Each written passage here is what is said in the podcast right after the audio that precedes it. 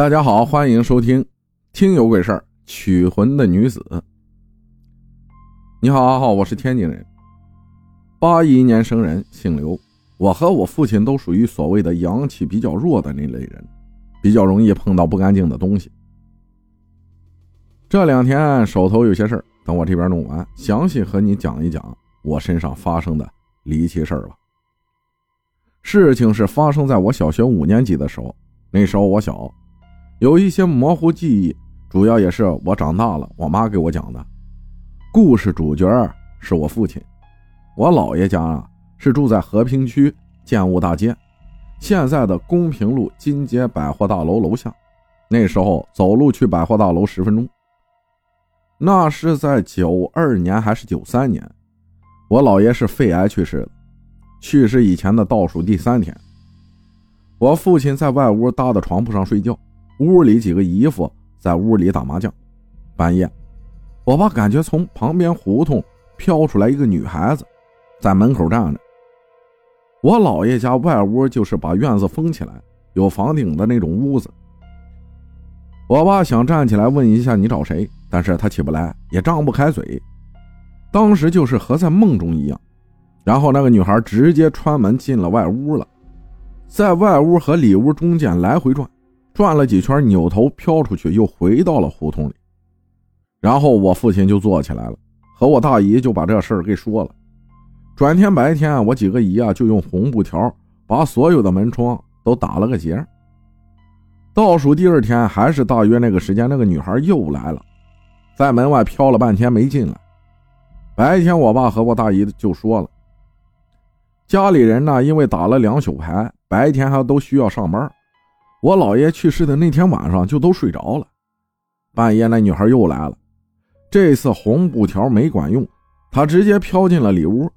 当时我爸就是感觉躺床上隔着墙都能看到，她飘到我姥爷床边，从床底下掏出来类似棉花一样的东西，飘着就出门了。这次没回胡同里，顺着马路就走了，然后我爸就能动了，他起来直接喊里面值夜的姨。看看我姥爷，然后我姥爷就过世了，剩下的就是办白事了。我爸那几天和变了个人一样，以前是个老好人，脾气特别好，突然就变成能和谁都急眼的那种。大家都以为我爸是因为姥爷没了心疼才这样。我姥爷肺癌后期不能动，擦身子、接大小便都是我爸，大家也都没在意。丧事办完了。我爸呢？那时候承包了一个浴池，回去上班，他浴池一个天津本地姓王的按摩师傅看出来我爸不对，叫王连胜，就问我爸了。我爸也觉得人家能看出来，肯定证明有能耐，而且他自己也感觉到自己不对了，就和王师傅说了。王师傅告诉他下班陪他去姥爷家看看。等到下班，他到了门口一看，他说。拿走我姥爷魂的那个女孩子，就在我姥爷家对门里，而且不止他一个。他道行不够，对付不了，得找他媳妇。王连胜伯伯呢，想打开这个门的时候，打不开。他知道里面的东西，他惹不起。这里呢，我得说一下对门那家特别的邪，半年之内，老婆子和三个儿子都死了。剩下三个寡妇带着孩子都搬走了，改不改嫁不知道。最后他说他媳妇是观音菩萨座下的记名弟子。转天他和他媳妇都来了，他媳妇看了看就说那个女孩生前是这个门口的人，让我爸去打听打听。打听了不少老邻居，最后打听到了，她是对面一个老二楼里面的人，文化大革命那时候在外面乱搞，没结婚就怀孕了。最后在家里上吊死的。